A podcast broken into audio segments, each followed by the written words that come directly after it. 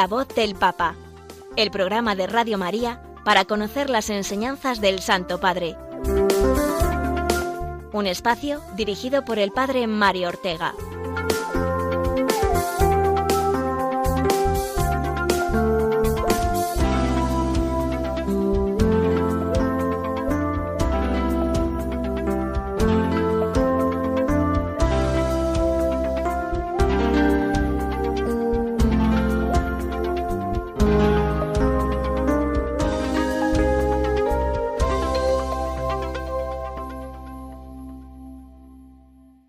Buenos días, queridos oyentes de Radio María. Un martes más nos disponemos a escuchar la voz del Papa, las enseñanzas que el pastor de toda la Iglesia nos ha dirigido, sobre todo en esta última semana. Lo hacemos con agradecimiento a Dios, que no deja de soplar con su espíritu para sostener y guiar a la Iglesia por los caminos de la caridad y de la unidad, mostrando al mundo el rostro vivo de Cristo resucitado. En la hora casi de radio que tenemos por delante, escucharemos la última catequesis del Papa Francisco, la que nos dirigió durante la audiencia general en el aula Pablo VI el pasado miércoles. Aún con la mirada puesta en San José como inspirador de los temas que nos quiere ofrecer, el Santo Padre nos habló en esta ocasión de la comunión de los santos. Después también recordaremos la enseñanza que nos ofreció con su comentario al Evangelio del domingo durante el rezo del Ángelus. En tercer lugar, comentaremos algunos aspectos más destacados de la pasada jornada de la vida consagrada, las palabras del Santo Padre en su intención del apostolado de la oración para este mes de febrero y la carta que dirigió a los miembros de institutos seculares. Finalmente continuaremos por nuestro repaso a la encíclica Laudato Si, concluyendo hoy con el tercer capítulo que lleva como título La raíz humana en la actual crisis ecológica. Y antes de dar paso a todos estos contenidos, ¿qué hacemos? Pues ya lo saben, de cada martes, comenzar rezando por el Papa, como él continuamente nos pide.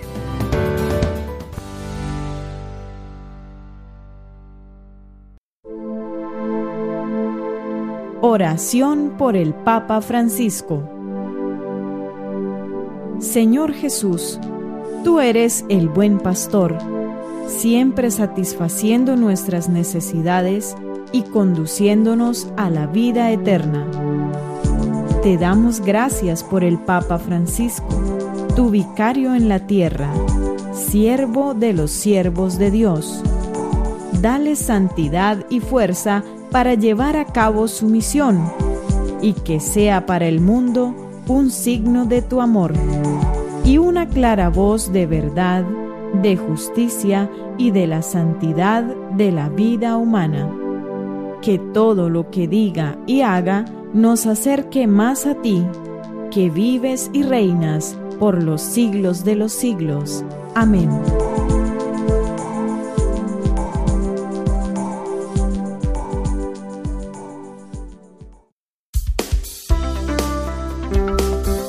La voz del Papa, el programa de Radio María que te ofrece la enseñanza y la actualidad del Santo Padre.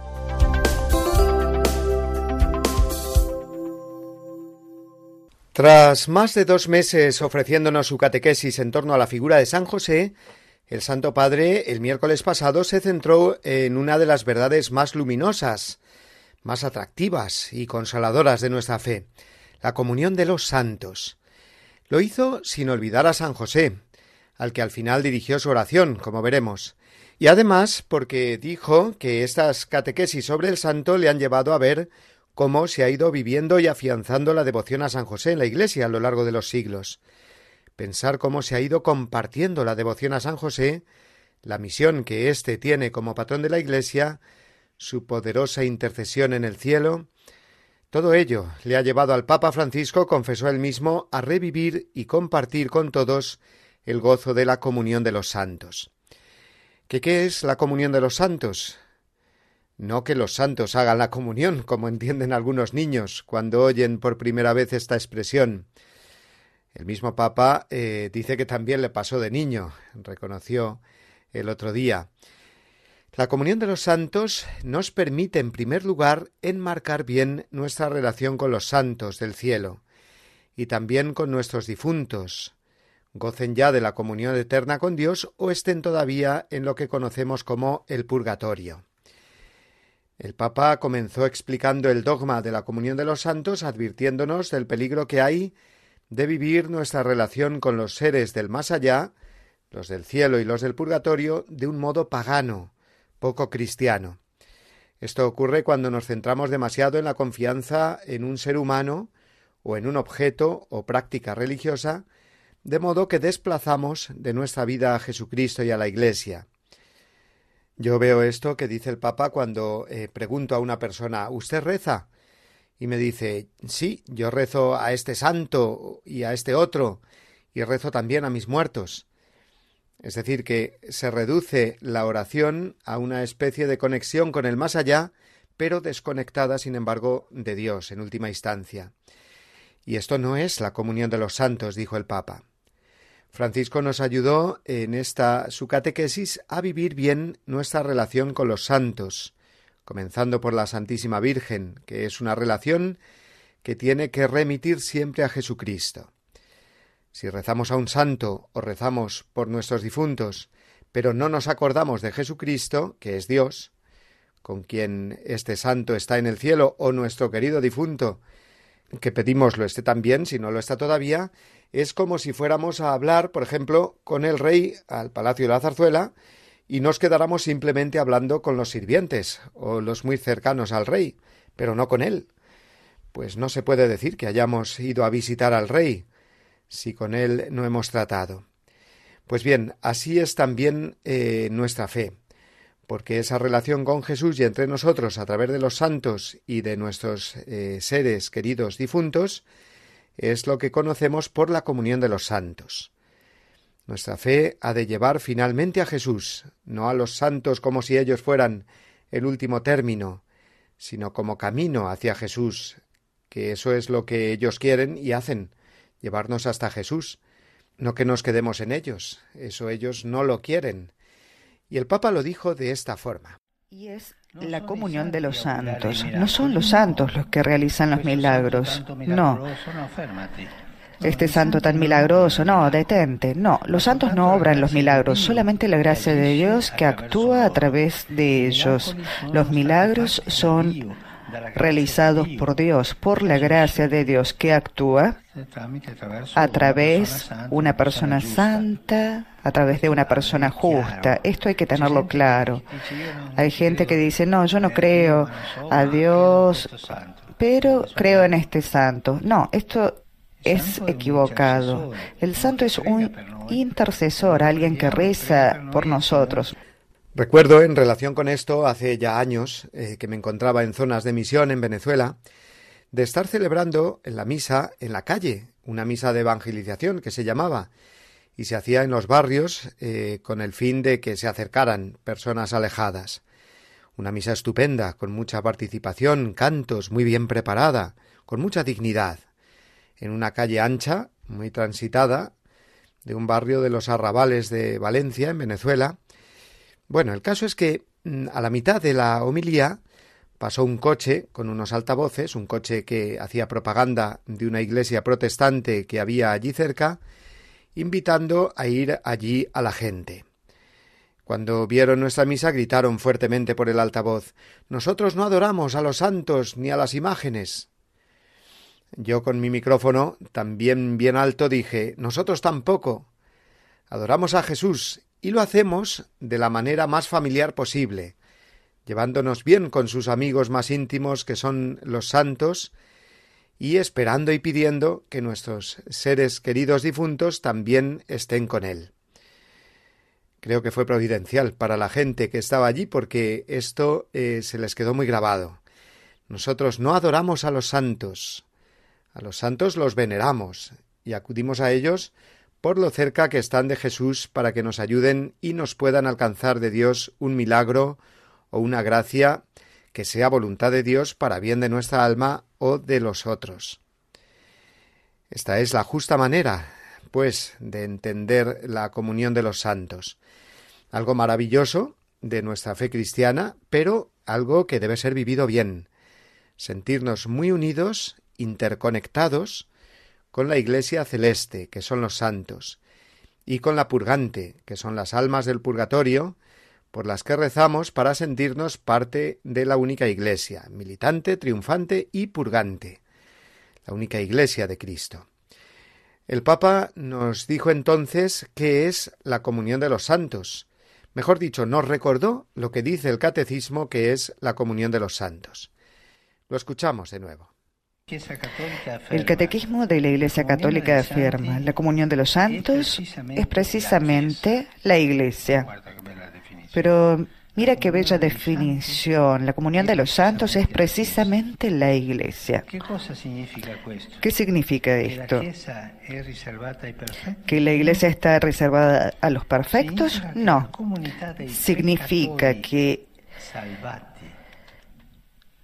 es la comunidad de los pecadores salvados. La iglesia es la comunidad de los pecadores salvados. Es hermosa esta definición. Nadie puede excluirse de la iglesia. Todos somos pecadores salvados. Nuestra santidad es el fruto del amor de Dios que se ha manifestado en Cristo, el cual nos santifica amándonos en nuestra miseria y salvándonos de ella. La Iglesia es la comunidad de los pecadores salvados. Todos somos pecadores salvados en la Iglesia, excepto, por supuesto, el mismo Jesús, se entiende, que es el Salvador, y la Virgen, que es la salvada no pecadora, y forman parte de la Iglesia como cabeza y como madre respectivamente. Pero todos los demás, con ellos, formamos un solo cuerpo, en el que Cristo es la cabeza. Esta es la llamada eclesiología del cuerpo místico, es decir, la contemplación del misterio inefable eh, de la Iglesia como un cuerpo, como explica San Pablo, el cual afirma que si un miembro sufre, todos sufren con él y si un miembro, eh, una persona, es honrada, pues todas las demás, como miembros de un mismo cuerpo, pues son honrados en ella. De esta forma, todos en comunión, todos en comunión con Jesucristo, dijo el Papa. Todo lo mío afecta a los demás y el sufrimiento y las alegrías de los demás también me tocan a mí. Y esta unión es tan fuerte que no puede ser rota ni por la muerte, concluyó el Papa. Escuchemos cómo eh, lo dijo él. Hemos sido unidos. Y esta unión es profunda y es una unión tan fuerte que no puede romperse ni siquiera por la muerte. De hecho, la comunión de los santos no concierne solo a los hermanos y las hermanas que están junto a mí en este momento histórico o que viven en este momento histórico, sino que concierne también a los que han concluido la peregrinación terrena y han cruzado el umbral de la muerte. También ellos están en comunión con nosotros. Los santos nos ayudan desde el cielo y nosotros acudimos a ellos para obtener esa ayuda por medio de la oración.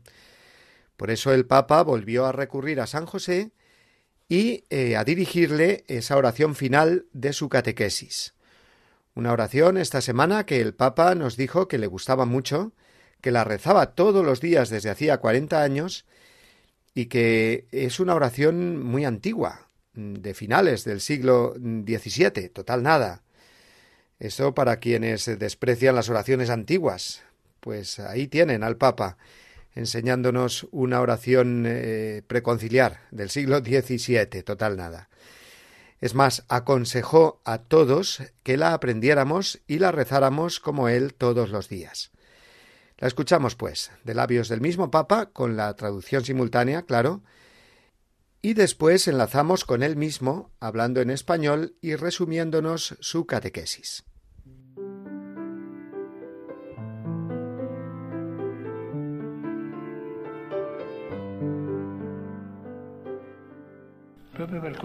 Precisamente por esto me gusta concluir esta catequesis con una oración a San José,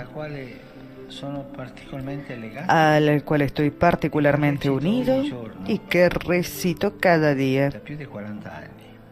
Desde hace más de 40 años, una oración que encontré en un libro de oraciones de las monjas de Jesús María, de 1700, de finales del 700. Es muy bella, pero más que una oración es un desafío a este amigo, a este padre, a este custodio nuestro que es San José. Sería hermoso que ustedes aprendiesen esta oración y que pudiesen repetirla. La leeré. Glorioso Patriarca San José il cui potere sa rendere le cose imposibles. Cuyo poder sabe hacer posibles las cosas imposibles. Ven en mi ayuda en estos momentos de angustia y dificultad. Toma bajo tu protección las situaciones tan graves y difíciles que te confío para que tengan una buena solución. Mi amado Padre, Toda mi confianza está puesta en ti. Toda mi confianza está puesta en ti. Que no se diga que te haya invocado en vano. Y como puedes hacer todo con Jesús y María, muéstrame que tu bondad es tan grande como tu poder. Concluye con un desafío. Esto es desafiar a San José porque tú puedes todo. Con Jesús y María, muéstrame que tu bondad es tan grande como tu poder. Esta es una oración. Yo me confío todos los días a San José con esta oración, desde hace más de 40 años. Es una vieja oración, una antigua oración.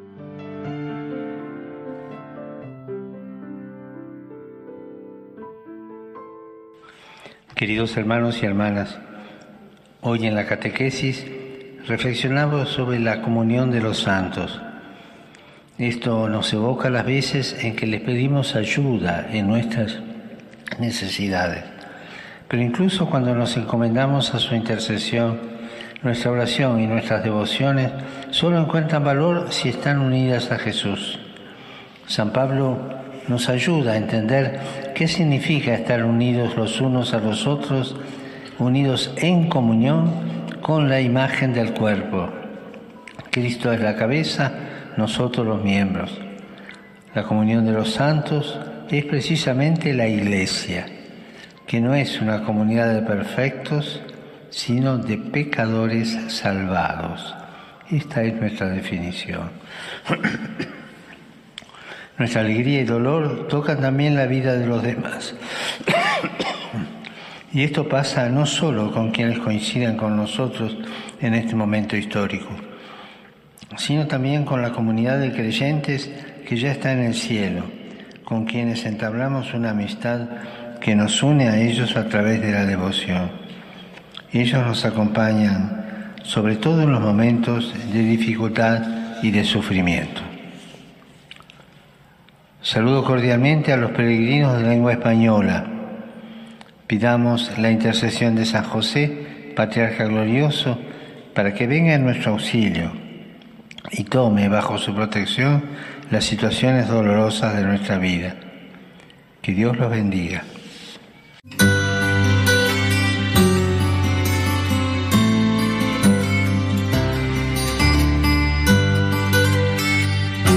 El romano pontífice, como sucesor de Pedro, es el principio y fundamento perpetuo y visible de unidad, así de los obispos como de la multitud de los fieles. De la Constitución Lumen Gentium, del Concilio Vaticano II.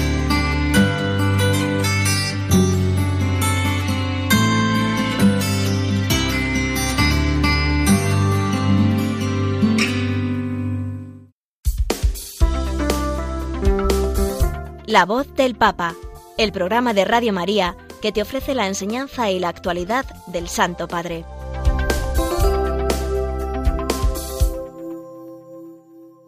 Todas las semanas tenemos la suerte de contar con la explicación del Evangelio del domingo ofrecida por el Santo Padre. Lo hace durante el rezo del Ángelus. Centra su alocución en la palabra de Dios de una manera muy sencilla y directa No es una explicación teológica, sino una homilía muy pastoral y espiritual en la que traslada la enseñanza del pasaje evangélico de cada domingo a nuestra vida cotidiana. Así lo hacían ya también sus antecesores Benedicto XVI y San Juan Pablo II, con lo que el Papa Francisco continúa con este momento semanal de enseñanza directa a los fieles a partir del Evangelio. Como hace un párroco con sus feligreses, pues así también el Papa con los fieles cristianos de todo el mundo. Y este pasado domingo recordamos bien que el Evangelio nos narraba esa escena preciosa de la pesca milagrosa en el contexto de la conversión de San Pedro, que es llamado por el Señor para ser apóstol y misionero, pescador de hombres. El Papa se fijó en dos acciones de Jesús en esos versículos, dos acciones y palabras que sirven de clave interpretativa de todo el pasaje. Primera, Jesús sube a la barca. Y segunda, invita a los pescadores a remar mar adentro. Vamos a ver lo que nos dijo el Papa de cada uno de estos gestos de Jesús. Primero, el Señor sube a la barca de Pedro para enseñar, una barca que está vacía porque no ha conseguido nada durante la noche. Es una muy buena imagen para nosotros, indicó el Papa, ya que cada día la barca de nuestra vida deja las orillas de nuestra casa para adentrarse en el mar de las actividades cotidianas.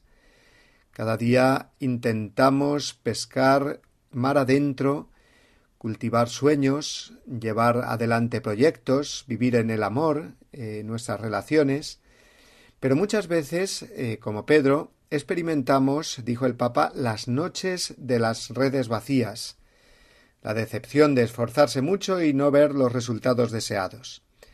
Surgen entonces en nuestro corazón la decepción y la amargura, que son dos gusanos tremendamente peligrosos en nuestra vida espiritual, advirtió Francisco. ¿Qué hace entonces el Señor? Elige subirse a nuestra barca y desde allí anunciar el Evangelio. Preciosa aplicación del Evangelio a nuestra vida. Nuestra vida es una barca que ha de adentrarse en el mar y pescar. Y Jesús no nos va a enseñar a la distancia, sino que se sube a ella. Nuestra vida, esa barca vacía, símbolo de nuestra incapacidad, porque no ha logrado pescar nada durante la noche, se convierte en la cátedra de Jesús. Sube a la barca de nuestra vida cuando no tenemos nada que ofrecerle. Fijémonos en esta enseñanza tan original y sencilla del Papa. A el Señor le gusta entrar en nuestros vacíos y llenarlos con su presencia, servirse de nuestra pobreza para mostrar su riqueza, de nuestras miserias para proclamar su misericordia. El Santo Padre nos recuerda de este modo lo que se nos olvida tantas veces, agobiados o atascados por la vorágine de este mundo, de la actividad o del ansia del éxito rápido. Recordémoslo, dijo el Papa, Dios no busca un gran barco, un crucero. Dios se conforma con una barquichuela destartalada, con tal de ser acogido en ella. ¿Lo acogemos? Esa fue la pregunta que inmediatamente lanzó el Papa. ¿Acogemos al Señor en nuestra barca? ¿O estamos más preocupados de echar cálculos para comprobar con nuestros criterios si somos dignos o con méritos suficientes que posibilitan a Jesús embarcarse en mi vida. A veces nos sentimos indignos de Él porque somos pecadores. Pero esta es una excusa que no le gusta al Señor, subrayó el Papa, porque lo aleja de nosotros. Él es el Dios de la cercanía, de la compasión, que busca no el perfeccionismo, sino la acogida. También a ti te dice Déjame subir a tu barca, a la barca de tu vida. Y así el Señor reconstruye la confianza de Pedro. Le dice rema mar adentro, que es eh, este el segundo aspecto en el que se fijó el Papa eh, el domingo, la orden de Jesús a Simón Pedro rema mar adentro. No era la hora de pescar, era pleno día, pero Pedro confía en Jesús. Hace falta ser humilde y confiar de verdad en Jesús que era carpintero y de pesca, sabría mucho más este viejo lobo de mar, que era San Pedro. Él dirá eh, ese famoso En tu nombre echaré las redes. No se fía de las estrategias de los pescadores, que conocía bien, sino en la novedad de Jesús, ese asombro, esa maravilla que le lleva a hacer lo que Jesús dice. Así ocurre con nosotros. Si acogemos al Señor en nuestra barca, podemos ir mar adentro. Con Jesús se navega por el mar de la vida sin miedo. No hay que ceder, por tanto, a la decepción del no hemos pescado nada, ni a la tentación del eh, no hay nada que hacer. Siempre, tanto en la vida personal como en la vida de la Iglesia y en la sociedad, hay algo que se puede hacer. Siempre, dijo el Papa. El Señor siempre nos invita a ponernos en juego, porque Él abre para nosotros y desde nuestra barca nuevas posibilidades. Aceptemos, pues, la invitación, concluyó el Papa Francisco, ahuyentemos el pesimismo y la desconfianza y entremos mar adentro con Jesús. Incluso nuestra barca pequeña será testigo de una pesca milagrosa. Una, la que celebramos hoy precisamente, festividad de Santa Josefina Vaquita, esa santa sudanesa de finales del siglo XIX y comienzos del XX, que fue esclava y maltratada durante su infancia y juventud. Hecha cristiana y convertida en religiosa más tarde, Santa Josefina Vaquita es patrona de todas las personas maltratadas, de todos los que sufren esa lacra de la trata de personas y la esclavitud. Aún millones de personas en todo el mundo a día de hoy.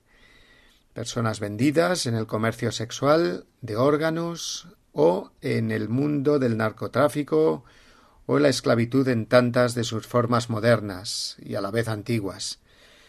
Hoy es, pues, la Jornada Mundial de Oración y Reflexión contra la Trata de Personas. Unámonos al deseo y a la oración del Papa de que acabe esta lacra en el mundo. Y la segunda de las jornadas eh, fue la que se celebró en Italia el pasado domingo, la Jornada por la Vida. El Papa dijo que se unía a todos los obispos italianos ese día para combatir la cultura del descarte, o cultura de la muerte, como decía San Juan Pablo II, contra ancianos, enfermos o niños a los que se les impide incluso nacer. Toda vida debe ser protegida siempre, gritó el Papa, el cual propuso la promoción de la cultura de la vida como respuesta a la lógica del descarte y al declive demográfico. Pues vamos a encomendar estas dos intenciones del Papa Francisco mientras escuchamos esta canción que hace referencia directa al Evangelio que comentó el Papa y a esas humildes palabras de San Pedro a Jesús, en tu nombre echaré las redes. Cantan los seminaristas del Seminario de Santiago de Chile. Después de haber trabajado sin nada pescar, después de haberse cansado sin fruto tocar llega, Señor, a la orilla, pidiendo mi rumbo cambiar. Me mandas volver a pescar en el fondo del mar. Solo porque tú me lo pides, lo haré sin tardar.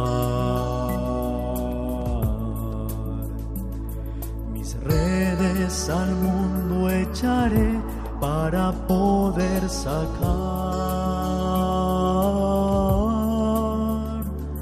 aquellos que lloran en la soledad del fondo del mundo sin luz. Me pides que suba a tu barca y me ponga a pescar.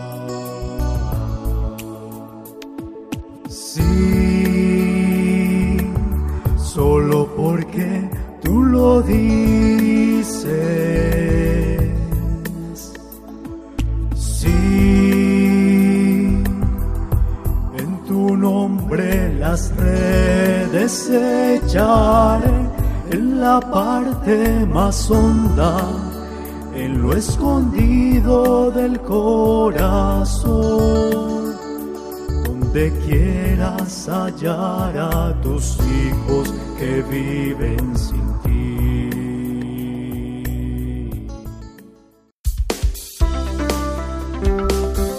La voz del Papa, el programa de Radio María que te ofrece la enseñanza y la actualidad del Santo Padre.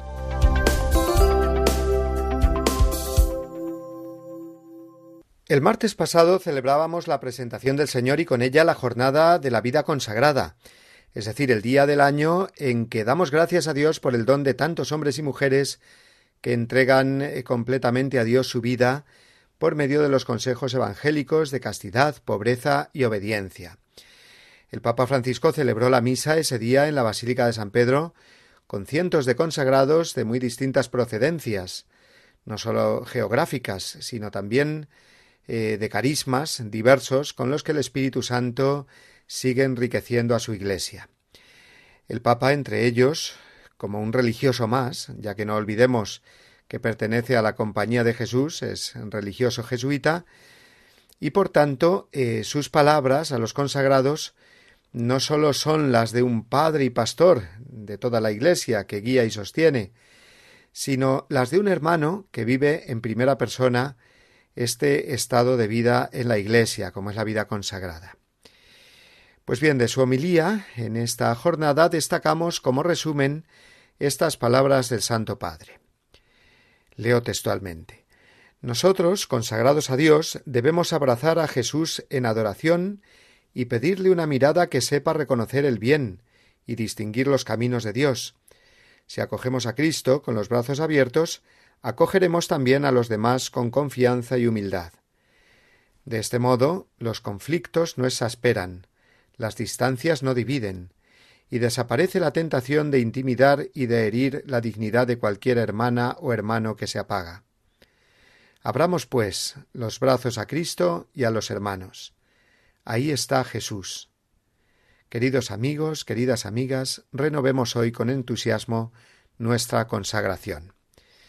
Hasta aquí las palabras del Papa en su homilía el día de la vida consagrada.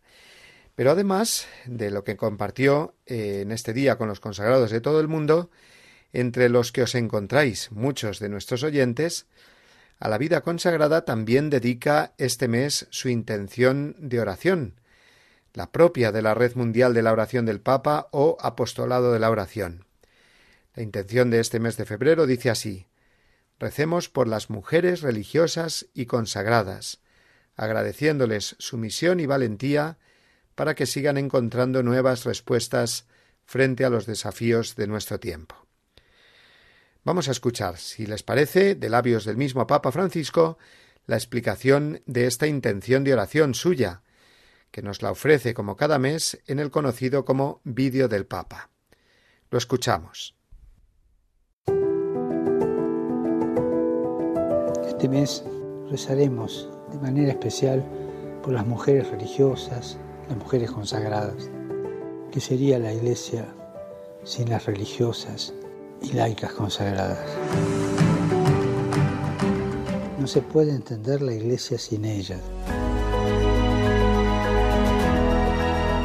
Animo a todas las consagradas a discernir y a elegir lo que conviene para su misión frente a los desafíos del mundo que estamos viviendo. Las exhorto a seguir trabajando y hacer incidencia con los pobres, con los marginados, con todos los que están esclavizados por los traficantes. Especialmente les pido que hagan incidencia en esto. Y recemos para que puedan ellas mostrar la belleza del amor y la compasión de Dios como catequistas, teólogas, acompañantes espirituales. Les invito a luchar cuando en algunos casos son injustamente tratadas, incluso dentro de la iglesia, cuando su servicio, que es tan grande, se lo reduce a servidumbre, y a veces por hombres de la iglesia. No se desanimen, sigan dando a conocer la bondad de Dios a través de las obras apostólicas que hacen pero sobre todo a través del testimonio de consagración. Recemos por las mujeres religiosas y consagradas, agradeciéndoles su misión y valentía para que sigan encontrando nuevas respuestas frente a los desafíos del tiempo actual. Gracias por lo que son, por lo que hacen y por cómo lo hacen.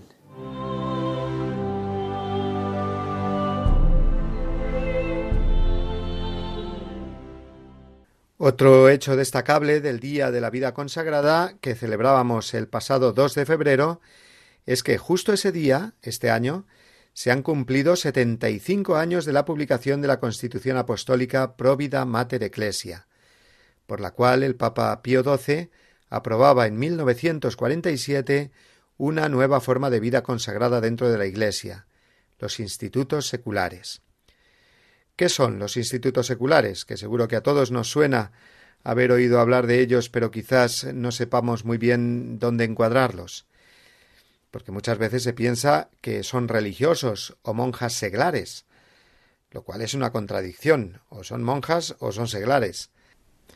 Los miembros de institutos seculares no son religiosos ni religiosas, pero sí que son consagrados al Señor como ellos. La diferencia con ellos es que su consagración por medio de la castidad, la pobreza y la obediencia no les priva, en su caso, de condición de laicos o laicas. Y aquí la novedad de su vocación. Los religiosos jesuitas, carmelitas, franciscanos, dominicos, etc., o las monjas de clausura o de vida activa en la infinidad de congregaciones que existen, no son laicos, son religiosos y religiosas. Sin embargo, los miembros de institutos seculares son laicos que compaginan su consagración a Dios con una vida en el mundo familiar, laboral o social, que no les diferencia del resto de los laicos en este sentido. El Papa Francisco les dedicó una preciosa carta con motivo del 75 aniversario del Estatuto Canónico Oficial de los Institutos Seculares. Una carta dirigida a la presidente de la Conferencia Mundial de Institutos Seculares y que subraya precisamente esto que decíamos, que es su carácter secular el que caracteriza su consagración, ya que aunan ambas realidades. Se consagran a Dios, sin tener que dejar el mundo para irse a un convento o monasterio, sino ejerciendo su trabajo y su apostolado en el mundo, como un laico o una laica más. Así lo dice el Papa Francisco en esta misiva a los laicos consagrados de institutos seculares. Leo textualmente. Un gran desafío se refiere a la relación entre secularidad y consagración, aspectos que estáis llamados a mantener juntos, pues vuestra consagración es ciertamente fácil asimilaros a los religiosos, pero quisiera que vuestra profecía inicial, en particular el carácter bautismal que caracteriza a los institutos seculares laicos, os caracterice. Queridos miembros de los institutos seculares laicos, animaos en el deseo de vivir una santa secularidad, porque sois una institución laical. Sois uno de los carismas más antiguos y la Iglesia siempre os necesitará. La secularidad, vuestro rasgo distintivo, indica un modo evangélico preciso de estar presente en la Iglesia y en el mundo, como semilla, como levadura. A veces se ha utilizado la palabra anónimo para referirse a los miembros de institutos seculares. Yo prefiero decir que estáis escondidos en realidades, como la semilla en la tierra y la levadura en la masa. Y de una semilla o levadura no se puede decir que sean anónimas. La semilla es la premisa de la vida, la levadura es un ingrediente esencial para que el pan sea fragante. Os invito, pues, a profundizar en el sentido y modo de vuestra presencia en el mundo y a renovar en vuestra consagración la belleza y el deseo de participar en la transfiguración de la realidad. Hasta aquí las palabras del Papa a los miembros de institutos seculares que, como hemos dicho, el pasado 2 de febrero celebraron el 75 aniversario de esta forma de vida consagrada en el mundo y en la Iglesia. Pues a ellos y a todos los demás consagrados al Señor, queremos agradecerles hoy su entrega al Señor y con el Papa animarlos a que sigan trabajando con alegría por el reino de Dios.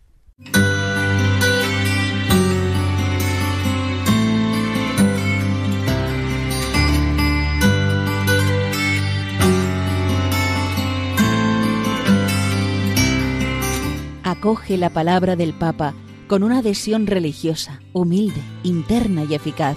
Hazle eco. Gracias, Dios mío, por el amor al Papa que has puesto en mi corazón. El amor al romano pontífice ha de ser en nosotros una hermosa pasión, porque en él vemos a Cristo. Por eso me gusta repetir, todos con Pedro, a Jesús por María. San José María Escriba de Balaguer.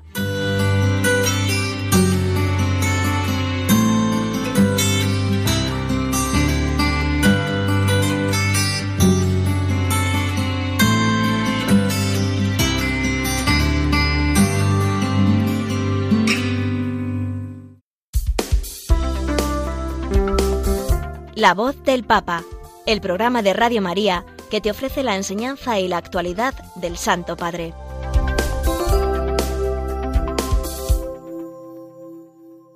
Vamos adelante ahora con el comentario a la Laudato Si, en esta cuarta parte de nuestro programa que solemos dedicar, como saben, a los grandes documentos del Papa Francisco. Hemos comenzado por las encíclicas y después continuaremos con las exhortaciones apostólicas. Todavía seguimos con esta, su segunda encíclica, referida, como saben, al cuidado del medio ambiente, titulada Laudato Si.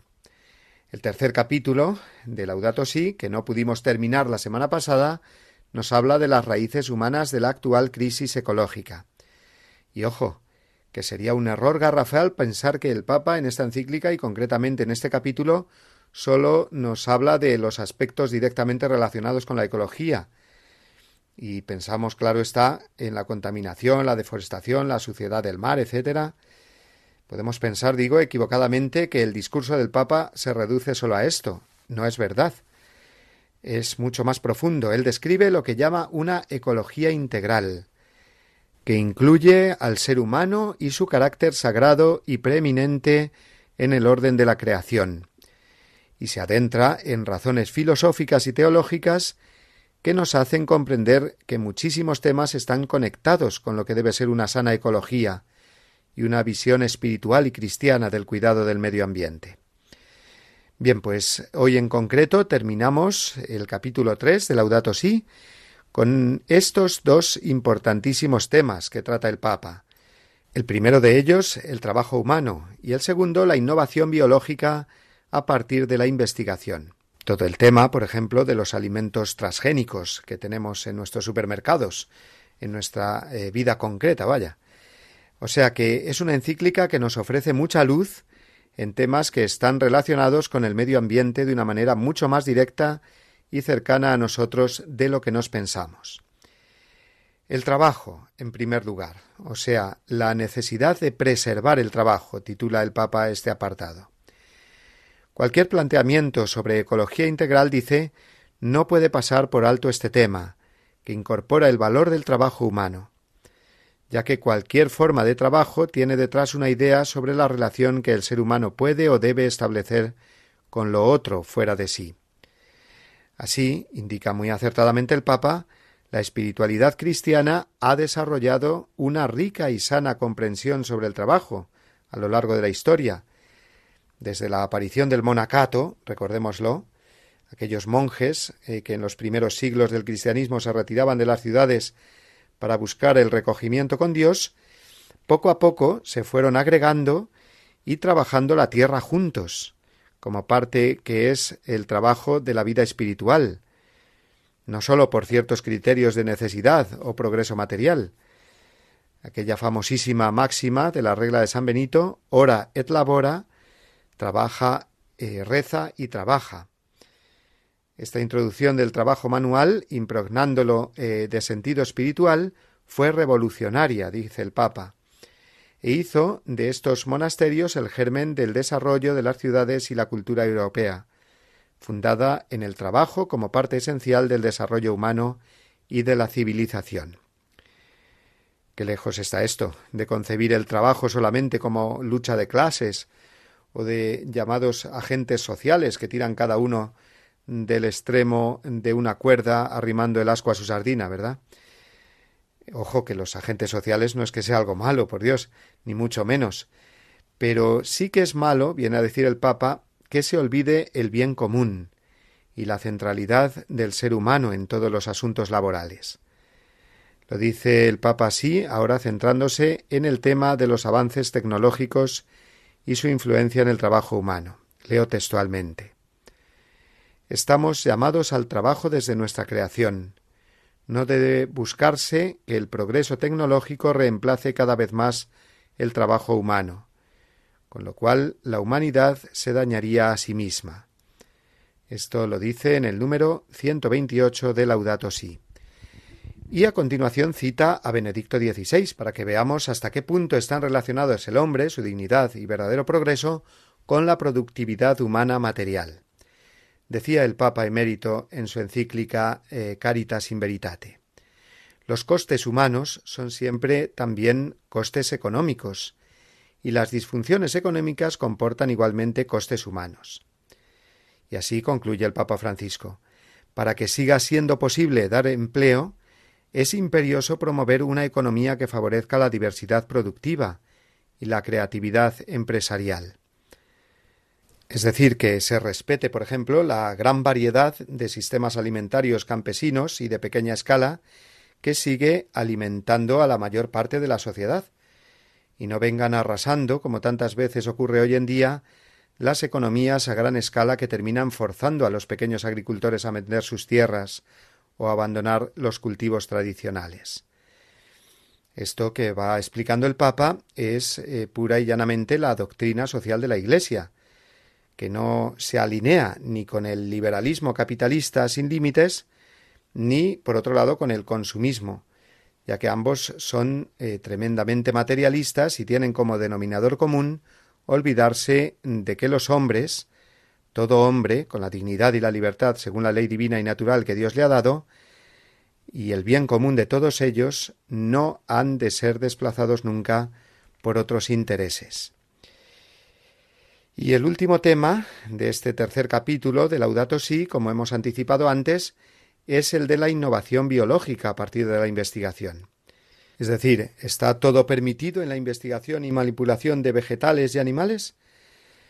El Santo Padre comienza citando textualmente el Catecismo de la Iglesia Católica, que en el número 2417 enseña que las experimentaciones con animales sólo son legítimas si se mantienen en los límites razonables y contribuyen a salvar vidas humanas. Recuerda con firmeza que el poder humano tiene límites y que es contrario a la dignidad humana hacer sufrir inútilmente a los animales y sacrificar sin necesidad sus vidas. Todo uso y experimentación exige un respeto religioso de la integridad de la creación. Hasta aquí el número dicho del Catecismo, el 2417. Los adelantos científicos y tecnológicos son siempre buenos, subraya el Papa Francisco, citando eh, también a su predecesor Juan Pablo II, porque manifiestan, decía éste, cuán noble es la vocación del hombre a participar responsablemente en la acción creadora de Dios. Pero al mismo tiempo recordaba que toda intervención en un área del ecosistema debe considerar sus consecuencias en otras áreas, esto lo decía el Papa polaco en 1990. Concretamente, los avances de la biología molecular en la agricultura y en la industria no pueden dar lugar a una indiscriminada manipulación genética. Esto significa que, por ejemplo, los avances en los cultivos y alimentos transgénicos son legítimos siempre que se actúe en la naturaleza para ayudarla a desarrollarse en su línea, la de la creación, la querida por Dios, o sea, eh, de nuevo, el respeto por la naturaleza y no forzarla artificialmente. Además, el Papa señala que, más allá de estas cuestiones científicas, hay que tener en cuenta también todo el conjunto de aspectos éticos colaterales, como por ejemplo la sobreexplotación de los terrenos y los ecosistemas, los posibles efectos negativos para las economías regionales, etc. El Santo Padre advierte en el número 135 de Laudato Si que hay que asegurar una discusión científica y social honesta y no dejar que intereses de parte, sean políticos, económicos o ideológicos, dificulten un juicio equilibrado sobre estas cuestiones. Y concluye este denso capítulo de nuevo llamando la atención sobre la clara incoherencia que hay en algunos movimientos ecologistas, que defienden la integridad del ambiente, y eso está muy bien, pero por otro lado no aplican esos mismos principios a la vida humana, justificando, por ejemplo, la manipulación y el desecho de embriones o la selección genética en humanos. Por tanto, como resumen de este capítulo 3 de Laudato Si, podemos decir con el Papa Francisco que la técnica separada de la ética difícilmente será capaz de autolimitar su poder y considerarle legítima cualquier práctica por destructiva que sea. Bien, pues lo dejamos ahí por ahora y continuaremos la semana que viene con el cuarto capítulo de esta encíclica capítulo que se titula La ecología integral.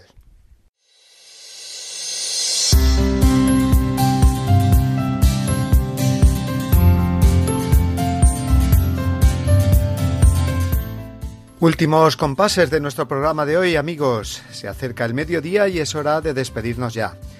Hemos hablado de la comunión de los santos con la última de las catequesis del Papa. También hemos recordado las palabras del Santo Padre reflexionando sobre el Evangelio del domingo pasado. Igualmente, lo más destacado de sus discursos sobre la pasada jornada de la vida consagrada, su intención de oración de la Red Mundial de Oración del Papa para este mes de febrero y la carta dirigida a los miembros de los institutos seculares con motivo del 75 aniversario de la aprobación de la secularidad consagrada como nueva forma de vida consagrada en la Iglesia. Finalmente hemos llegado al final del comentario al capítulo tercero de la encíclica Laudato Si. Ahora solo nos queda tiempo para recordarles que pueden descargarse o compartir nuestro programa entrando en el podcast de la página oficial de nuestra emisora, www.radiomaria.es, y que nos pueden escribir al correo electrónico del programa que es el siguiente, la voz del papa arroba radiomaria.es. Deseando que pasen una muy feliz semana, les emplazamos hasta el martes que viene, a las 11 de la mañana, 10 en Canarias, para escuchar de nuevo y compartir la voz del Papa. Hasta entonces, amigos. Les deseo lo mejor, que Dios los bendiga y no se olviden de rezar por mí. Gracias.